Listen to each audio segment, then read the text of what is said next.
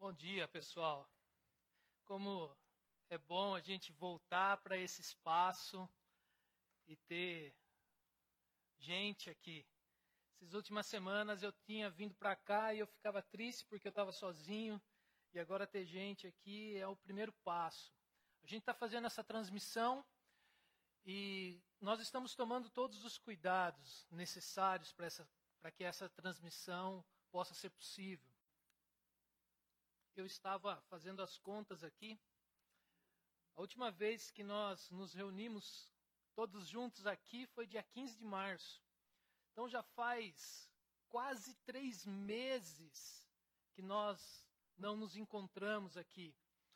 E eu quero falar para vocês que é muito bom estar aqui de volta, mas sempre quando a gente retoma alguma coisa, parece que tudo é a primeira vez. E é muito gostoso. E eu espero que nesses próximos, próximos minutos você ouça a voz do Pai. Nós começamos hoje uma série nova. A nossa série chama-se Prazer. Eu sou Deus. E a gente vai pensar um pouquinho nessa série, olhando para as narrativas de Jesus, para que elas façam parte da nossa história. E muito do que a gente vai conversar nessa série, nós tiramos de um livro chamado O Maravilhoso e Bom Deus. O autor desse livro é James Bryan Smith. Esse livro eu tive contato quando eu cheguei no seminário e ele revolucionou a minha vida. Ele foi questionado para que ele fizesse um resumo de qual era o maior de todos os mandamentos. E aí Jesus ele olha para o Velho Testamento, lá no livro do Deuteronômio, e ele cita palavras lá do Velho Testamento. Está escrito assim: ame o Senhor, o seu Deus, de todo o seu coração, de toda a sua alma, de todo o seu entendimento. Este é o primeiro e maior dos mandamentos. Então, diante dessas palavras de Jesus, nós podemos chegar à conclusão que o mais importante para o ser humano, segundo as palavras do nosso Mestre Jesus, é amar a Deus. Então eu e você, nós somos criados para amar a Deus. E a pergunta que fica é: você ama a Deus?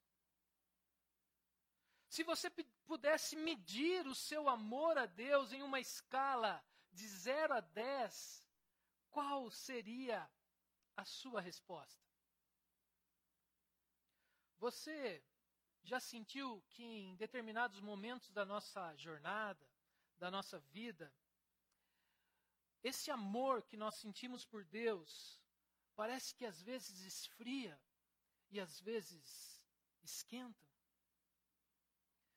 Será que nós podemos dizer que esse amor pode variar? Será que esse amor pode estar atrelado ao quanto realmente você conhece o Pai eterno? Você pode ser chamado amigo de Deus? As pessoas que. Jesus escolheu doze homens e ele investiu na vida desse, desses homens. Ele caminhou com esses homens, ele passou tempo com eles. Ele, eles andaram juntos por três anos. Jesus fez questão de apresentar o Pai para esses homens que estavam perto dele. Ele fez isso para que os de seus discípulos pudessem conhecer a Deus. E como eles iam conhecendo a Deus, eles começavam a amar a Deus e amar a cada dia mais o Deus que Jesus revelou aos seus discípulos. Nós queremos a cada dia e nós buscamos a cada dia ser mais parecidos com Jesus. Nós queremos ter uma vida de, de intimidade com o nosso Pai eterno. E assim nós vamos conhecer melhor a Deus e por isso, nessa série, eu quero convidar você para que juntos olhemos para as narrativas de Jesus e lá nós vamos conhecer o Deus que Jesus apresenta. E a cada semana dessa série, nós vamos lidar com conceitos falsos e contrapor esses conceitos com a narrativa de Jesus, que é o único conceito verdadeiro. Eu também quero convidá-lo para participar do nosso grupo de conexão online. Porque semanalmente nós vamos propor para você um exercício de treinamento para a alma.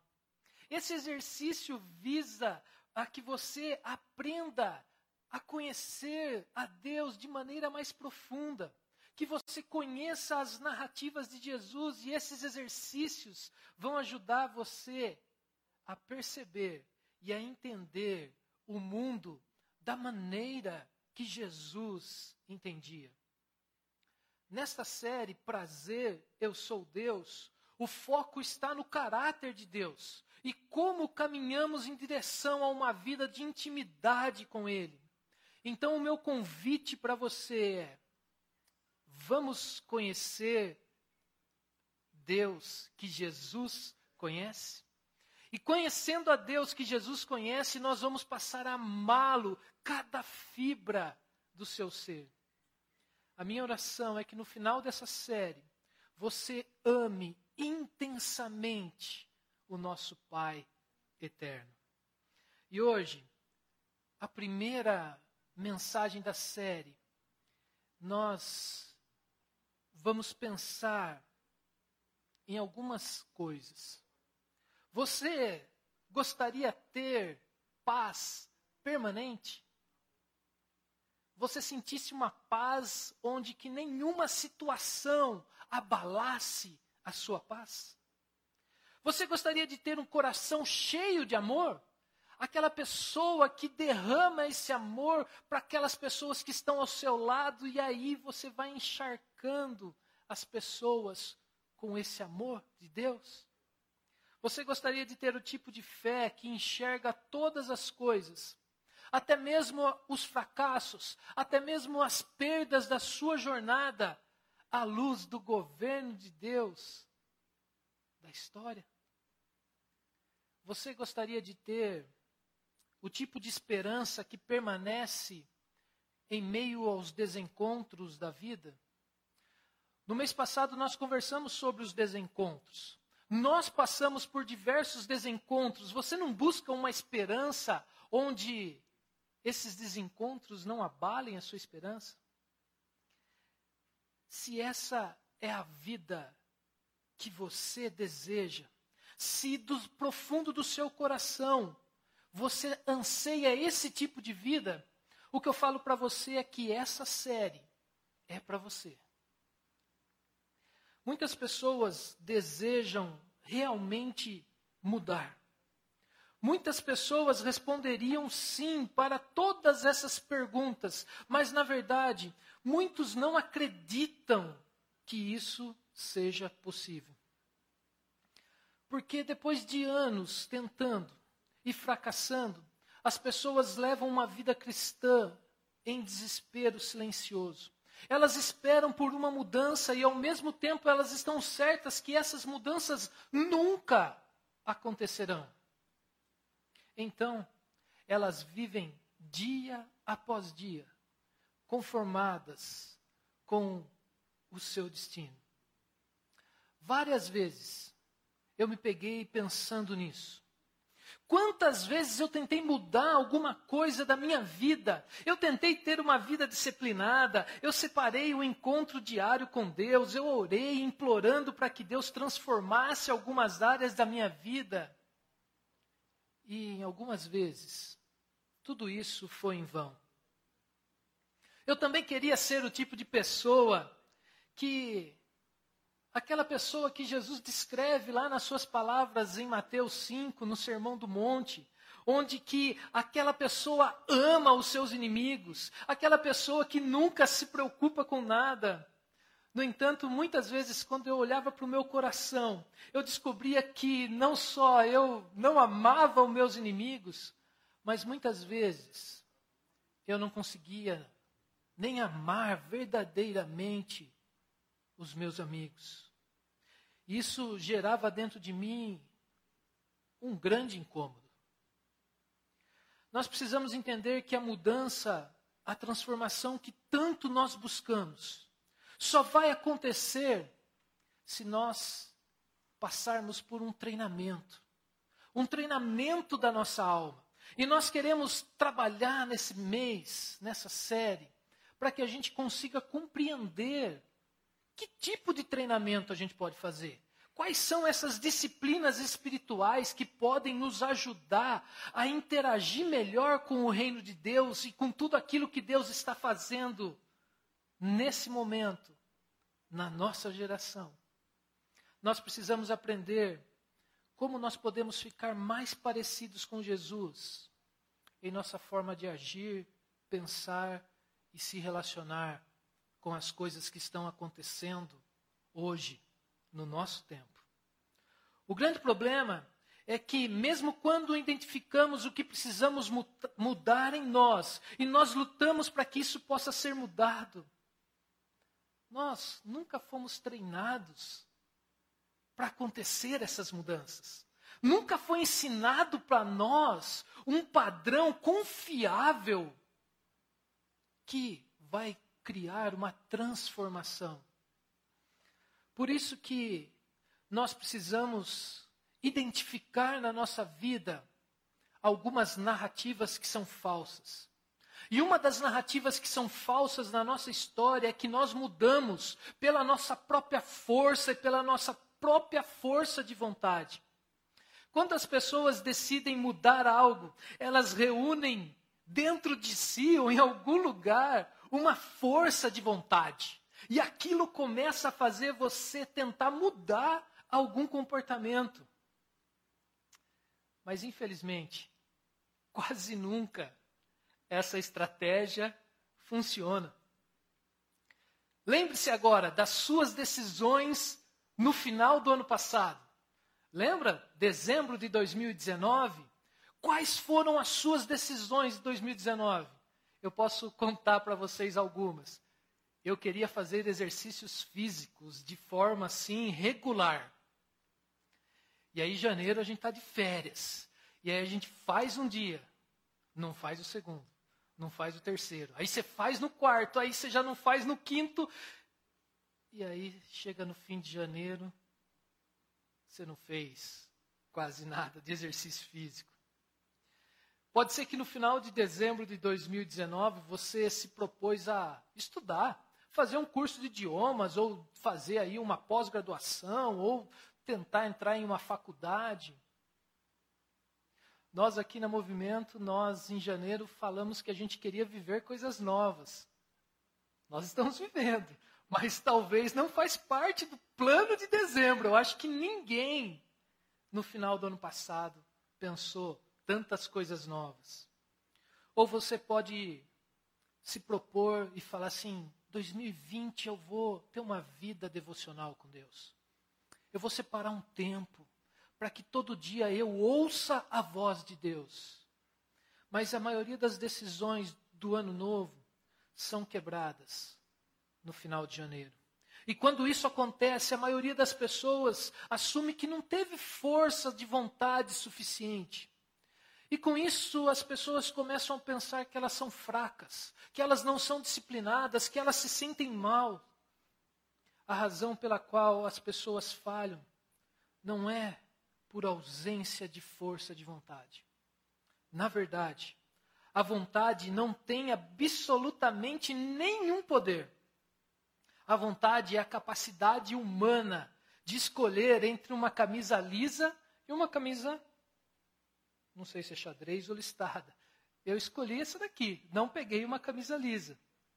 Mas a vontade é isso. É a nossa vontade para a gente escolher uma coisa e outra.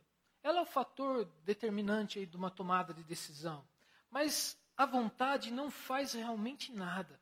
A vontade é mais como um burro de carga, que simplesmente reage aos impulsos de outros, do seu condutor. O burro não escolhe aonde ele quer ir, mas ele segue para qualquer direção que o seu condutor escolhe. A vontade funciona da mesma maneira. Só que em vez de um único condutor, a nossa vontade, ela tem diversos condutores. E eu quero identificar aqui para vocês três principais condutores da minha e da sua vontade.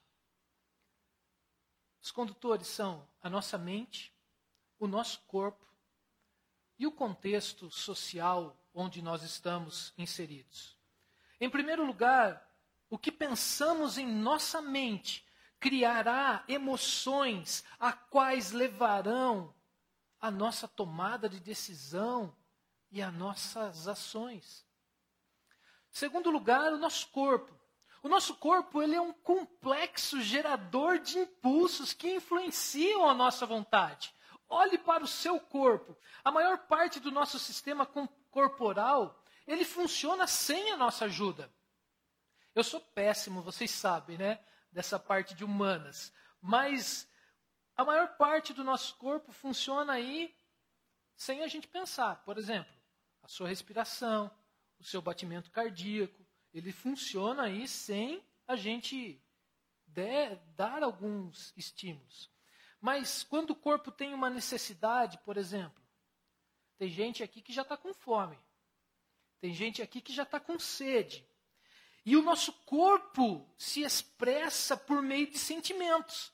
Por exemplo, estou com fome, estou com sede. E aí vem para a nossa mente e a nossa mente fala para nós assim: Neto, providencie comida. Neto, providencie água. Finalmente, a vontade também recebe influências do nosso contexto social. Todos nós somos altamente influenciados pelas pessoas que estão à nossa volta. A mudança só vai ocorrer na nossa história quando esses influenciadores forem modificados. Então, nós precisamos modificar a nossa mente, o nosso corpo e o contexto onde nós estamos inseridos. A boa notícia é que temos o controle sobre esses influenciadores. Quando novas ideias, novas práticas e novos ambientes sociais são adotados, a mudança vai acontecer. E nós estávamos tratando aí de uma narrativa falsa que é por causa da nossa força nós conseguimos mudar. Mas a narrativa correta é a narrativa de Jesus. As mudanças ocorrem por vias indiretas. Jesus, ele era o maior conhecedor do ser humano. Jesus sabia como o ser humano se transforma e por essa razão, Jesus usou no seu ministério histórias. Ele usou narrativas, ele contou parábolas para explicar a sua compreensão sobre Deus e sobre o mundo. Se eu e você, se nós adotarmos as narrativas de Jesus a respeito de Deus, nós vamos conhecer Deus de forma adequada. E as nossas ações corretas seguirão. Mudamos não a reunir toda a força de vontade que nós temos, mas a alterar o nosso modo de pensar, o que também envolve modificar as nossas ações e também o nosso ambiente social. Todos nós muda, mudamos indiretamente nós fazemos o que podemos fazer a fim de nos capacitar a fazer aquilo que não podemos fazer diretamente. Se você quiser mudar, você vai ter que aprender a usar vias indiretas. Eu quero relembrar aqui um esportista que marcou muito a minha história. Vocês que são, a maioria que estão aqui são jovens, né? Talvez nunca viram uma corrida do famoso Ayrton Senna. Mas ele marcou a minha geração. Eu cresci assistindo provas do Ayrton Senna. Senna, ele ficou famoso por ser o piloto que tinha a melhor performance em corridas debaixo de chuvas torrenciais. Ah, os estudiosos aí falam que as chuvas elas equilibram as forças das equipes, então fica todo mundo meio que nivelado. Isso ficou evidenciado justamente na primeira corrida do piloto brasileiro nessas condições da Fórmula 1, o famoso GP de Mônaco, 1984. Ayrton Senna estava fazendo a sua estreia. Ele estava numa equipe ali de pequena, quase média. Senna se destacou de forma impressionante. Ele saiu na 12 colocação. E se você não entende nada de Fórmula 1, o circuito de Mônaco é dentro de uma cidade. Então as ruas são estreitinhas, é apertado, não dá para ultrapassar os rivais. Se não fosse a polêmica interrupção daquela prova, esta podia ter sido a primeira vitória de Ayrton Senna. Ele saiu em décimo segundo e ele terminou em segundo lugar, atrás de Alan Prost. Mas o primeiro triunfo de Senna veio poucos GPs a seguir. E não por coincidência no momento de chuva. A prova foi em Estoril. Foi somente a primeira das grandes vitórias do brasileiro embaixo d'água. As vitórias nessas condições foram muitas. Mas o que levava esse piloto ser tão bom em pistas molhadas? E eu fui pesquisar a vida de Senna. No início de, da carreira, Senna corria de kart e ele não era um exímio piloto em dias de chuva. Mas o Senna era um cara muito focado. E toda vez que ele ia correr na chuva, ele lembrava da sua dificuldade. E aí ele resolveu aprimorar de forma repetida a pilotagem em um traçado úmido. E quando as primeiras gotas de chuva caíam na cidade de São Paulo, Senna começava a reunir as suas coisas do kart e ia para o cartódromo de Interlagos treinar, treinar e treinar embaixo de chuva. Senna fez o que ele podia fazer. Ele treinou de forma exaustiva nos dias de chuva, para que ele pudesse estar capacitado a fazer aquilo que não podia fazer sem uma preparação. Ou seja, se ele não treinasse, como que ele ia pilotar bem na chuva? eu e você, não conseguimos mudar simplesmente dizendo eu quero mudar. Nós precisamos examinar o que nós pensamos. Nós precisamos examinar as nossas narrativas. Nós precisamos olhar como nós agimos, quais são as nossas disciplinas espirituais, o que, que você tem feito para se conectar com Deus. E também nós precisamos estar atento com o que nós estamos agindo. Qual é o contexto social que você está interagindo? Se nós modificarmos essas coisas, e eu quero falar para você, nós podemos modificá-las. Então, a mudança acontecerá naturalmente em nós. E aqui eu quero lembrar algumas palavras de Jesus. Um dos versículos que eu mais gosto Jesus disse que o seu fardo é leve. Jesus disse: se você está cansado, se você está sobrecarregado, venha a mim. O meu jugo é suave, o meu fardo é leve. O que eu falo para você está difícil? Está difícil para você segurar todo esse fardo? Ouça as palavras de Jesus dizendo para você: venha até mim pois o meu fardo é leve. Se pensarmos da maneira que Jesus pensava, se fizermos as coisas que ele fazia, se passarmos tempo com pessoas que pensam e agem da mesma forma, nós nos tornaremos cada dia mais parecidos com Jesus. E esse desafio não vai ser tão difícil assim como aqueles desafios que você colocou para você no final do ano passado. Lembre-se, eu e você, todos nós mudamos por vias indiretas. A história de Ayrton Senna nos mostra que isso é possível. Por esse motivo que vamos propor nessa série é um método confiável para que nós conseguimos mudar o nosso coração. E ele não é complicado. Não é difícil. Esse método não baseia-se na força de vontade. Eu quero mostrar para você aqui o ciclo da transformação.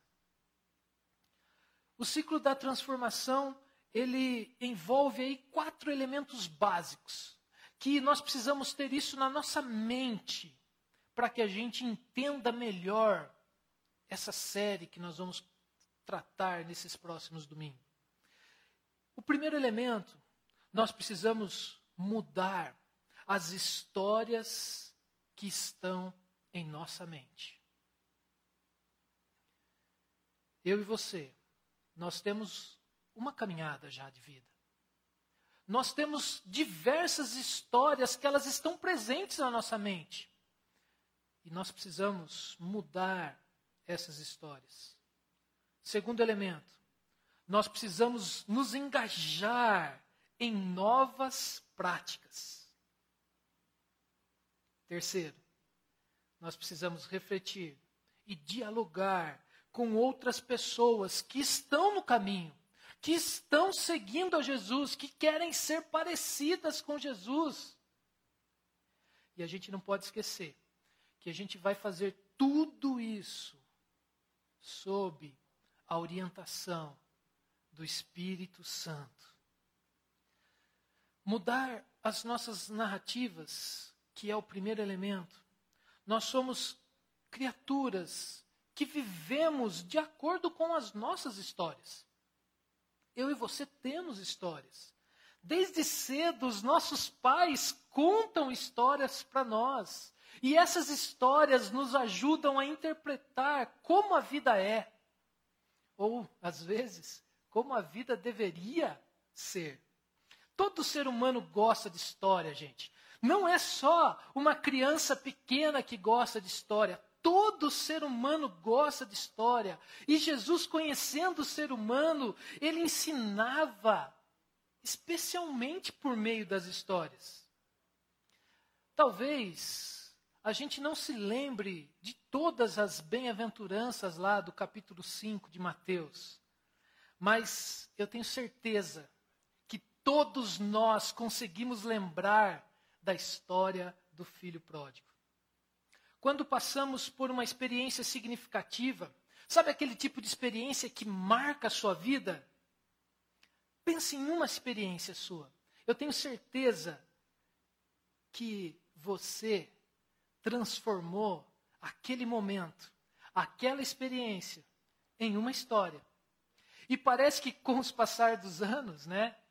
Eu tenho aí alguns anos, a gente repete as mesmas histórias. Porque aquelas histórias marcaram tanto a nossa vida que a gente faz questão de contar aquelas histórias e trazer ali aqueles episódios importantes na sua vida. Então todos nós transformamos tudo em história. Porque quando fazemos isso, nós atribuímos sentido à nossa vida. Nós somos criaturas que se guiam por histórias.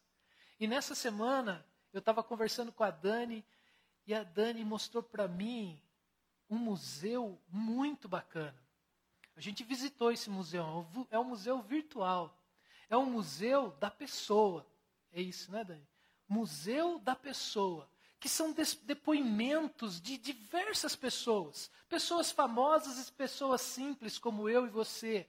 E ali, em poucos minutos, a pessoa conta uma história da vida dela que faz você viajar, você entra na história. Nós temos diversas, diversos tipos de narrativas na nossa vida. A primeira narrativa é a narrativa familiar. Nós aprendemos da, dentro da nossa família.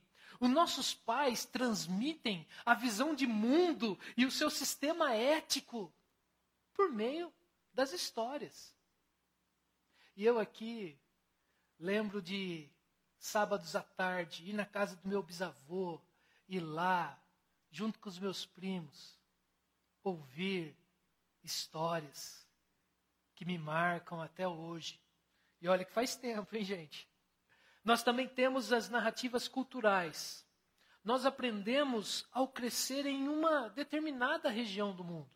Se você nasceu aqui na nossa região, de Americana, Santa Bárbara, você tem uma história. Mas se você nasceu lá na região amazônica, você deve ter outra história. Porque a cultura molda os nossos valores em forma de histórias e de imagens. Nós também temos outras, outro tipo de narrativa, que são as narrativas religiosas que são as histórias que nós ouvimos lá na igreja e estão registradas ali em livros religiosos que nos ajudam a entender quem é Deus, o que Ele quer de nós e como devemos viver.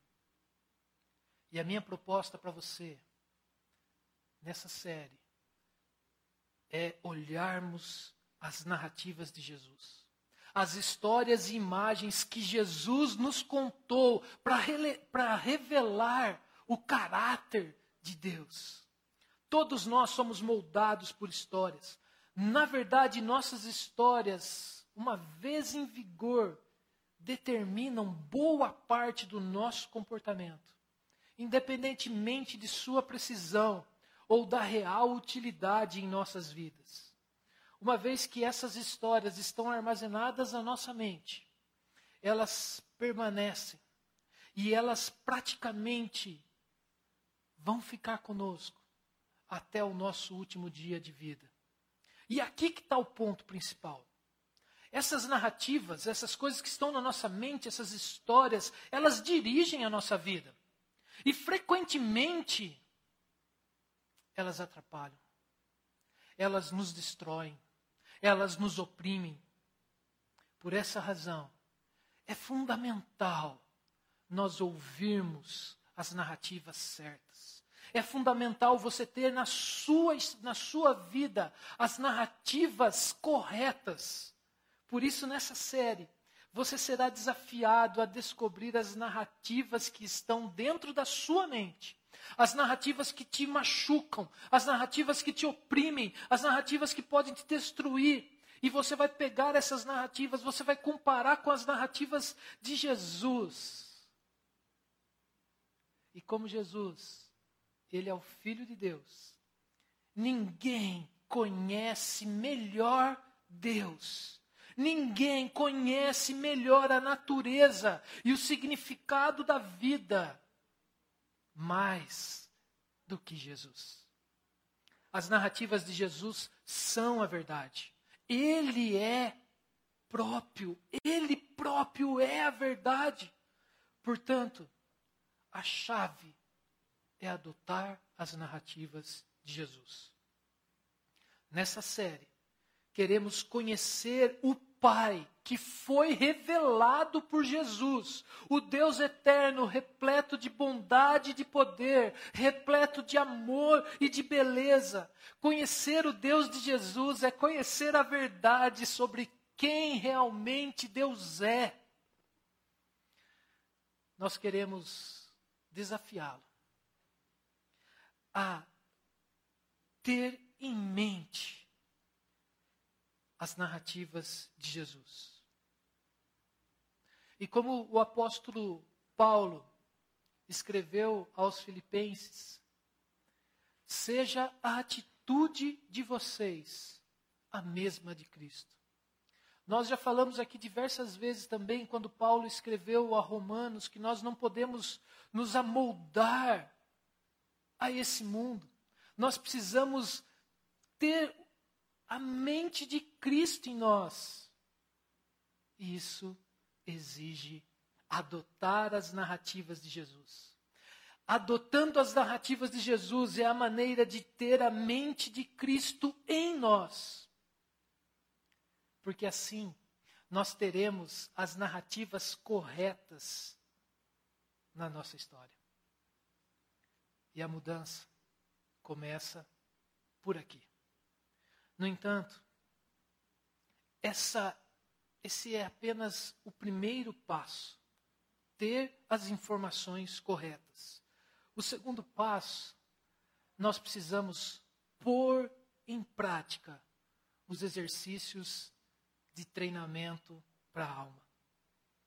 Quando nós estivermos encharcados com as narrativas corretas, nós precisamos fortalecê-las para o restante da nossa vida. E como que nós podemos fortalecer essas narrativas para que elas fiquem gravadas na nossa mente? Aí nós precisamos fazer exercícios.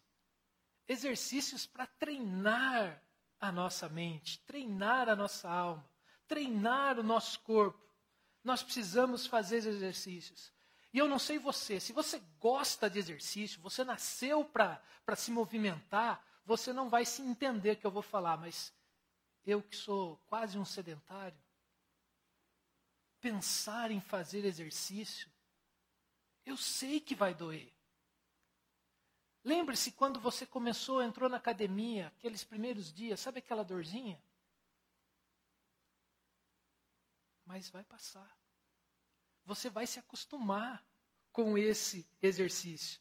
Mesmo que doa um pouquinho, você sabe que você vai melhorar. Você vai melhorar o seu modo de agir. E elas são partes essenciais da transformação da nossa alma. Terceiro, você precisa participar de uma comunidade. Neto, como que eu vou participar de uma comunidade se está tudo em pandemia? Nós temos a tecnologia. Você tem hoje a oportunidade de estar em contato com uma comunidade. Eu e você somos seres humanos. Todos nós fomos feitos para participar de comunidades. Nós precisamos olhar para a Trindade eterna. Deus Pai, Deus Filho, Deus Espírito Santo. Eles vivem em uma comunidade. Nós também somos feitos à imagem de Deus. E nós estamos destinados a viver e amar em comunidade. Mesmo que às vezes seja difícil. Mesmo que às vezes tenha ali espinhos. E esse ano nós falamos aqui no movimento, às vezes as coisas aqui em comunidade, a gente cutuca o outro, a gente pisa no pé do outro. Mas a gente vai caminhando. Infelizmente, muitos discípulos de Jesus, eles acreditam que a formação espiritual é um desafio individualista. Sou eu e Deus. Mas o que nós vamos propor aqui é que você pense que esses exercícios espirituais serão feitos em comunidade. Eu, você aí na sua casa, nós teremos um grupo de pessoas que nós estamos caminhando, porque nós queremos ter, ser mais parecidos com Jesus. E nós não podemos esquecer que nós temos o Espírito Santo. O Espírito Santo que vive em nós, ele vai fazer a obra no meu e no seu coração. O Espírito Santo, com frequência, é um membro da Trindade que recebe aí a menor atenção. Nós oramos a Deus Pai, e quando nós lemos sobre Jesus nos evangelhos, nós podemos imaginar a pessoa de Jesus. E eu não sei você, mas eu quando leio as histórias de Jesus, eu queria estar naquele lugar, vendo Jesus e poder abraçar Jesus. O Espírito Santo nem sempre é o foco da nossa jornada. Mas eu penso que o Espírito Santo ele não deve ficar aborrecido nessa história. O objetivo constante do Espírito Santo é nos levar ao Pai, é nos levar a Jesus e nunca levar a si mesmo. Todas as coisas que acontecem em nossa jornada cristã são obras do Espírito Santo. Você só está ouvindo essa mensagem agora porque o Espírito Santo um dia tocou no seu coração para que você separasse um tempo e ouvisse a voz de Deus. Se não fosse por meio do Espírito Santo, eu e você ainda estaríamos mortos em nossos pecados, naquilo que nos afasta de Deus. O Espírito Santo, ele nos move de volta para o Pai. Sabe aqueles momentos que você está longe do Pai, que você não quer nem ouvir falar de Deus? Lá no fundo, você tem, você escuta uma voz falando: volta para o Pai.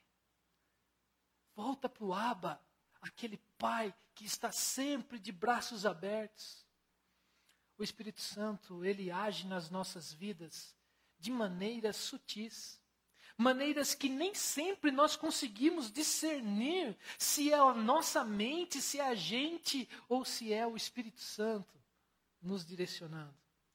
Mas apesar de tudo, o Espírito Santo está agindo na nossa história.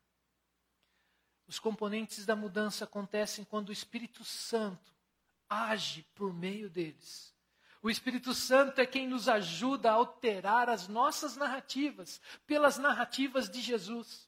É o Espírito Santo que está ao nosso lado, que está dentro de nós, que está ao nosso redor, quando nós nos engajarmos a fazer exercícios espirituais para treinar a nossa alma.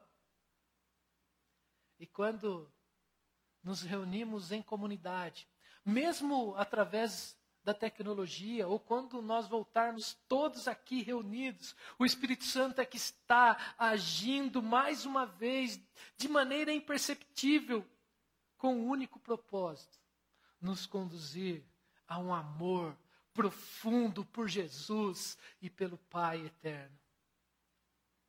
Quando o Espírito Santo tiver mudado as nossas narrativas, nós começaremos a pensar diferente passaremos a acreditar e a confiar no bom e amoroso Deus, que é forte e poderoso. Começaremos a viver como Jesus viveu. Começaremos a ver a história de Jesus, uma vida perfeita que nenhum de nós seríamos capazes de viver. E Jesus viveu, ofereceu ao Pai, ele se entregou naquela cruz, ele morreu para que eu e você, hoje, não precisássemos pagar esse preço altíssimo. Porque Jesus já pagou. E por causa daquilo que Jesus fez na cruz, eu e você podemos nos reconectar ao Pai. E à medida que nós nos engajarmos em exercícios para treinar a nossa alma, especialmente aqui no contexto da nossa comunidade. Por isso que eu vou insistir mais uma vez, participe dos nossos grupos de conexão online. Lá nós vamos conversar sobre esses exercícios. Lá nós vamos falar o que, que a gente pode fazer para treinar a nossa alma. Porque senão a gente ia ficar aqui com uma palestra de uma hora e meia, duas horas, né? Mas quando a gente estiver juntos, fazendo tudo isso, aumentará a nossa confiança de que Deus está agindo e de que Ele está entre nós, agindo na nossa história, no meio dos nossos desencontros, no meio das coisas boas, no meio das nossas alegrias, no meio do nosso choro, no meio da nossa dor. Eu não tenho dúvida que depois que você conhecer melhor a Deus, você vai manifestar esse amor por meio das suas atitudes, você vai mostrar para as pessoas que trabalham com você, para as pessoas que estudam com você, para a sua família, esse Deus que é bondoso, amoroso e que está cuidando de nós. Preste muita atenção nessas últimas palavras. Você foi chamado para ter uma vida profunda. Você não foi chamado para ter uma vida superficial, para conhecer, de ouvir falar como Tiago disse lá, citando Jó. Você foi, foi chamado para conhecer de forma intensa, para você ter uma fé autêntica, para você ter uma esperança segura no Deus que Jesus conhece e quer apresentar para você nessas próximas semanas. A partir da semana que vem, nós vamos olhar para as narrativas de Jesus. Nós vamos estudar as narrativas de Jesus de forma profunda.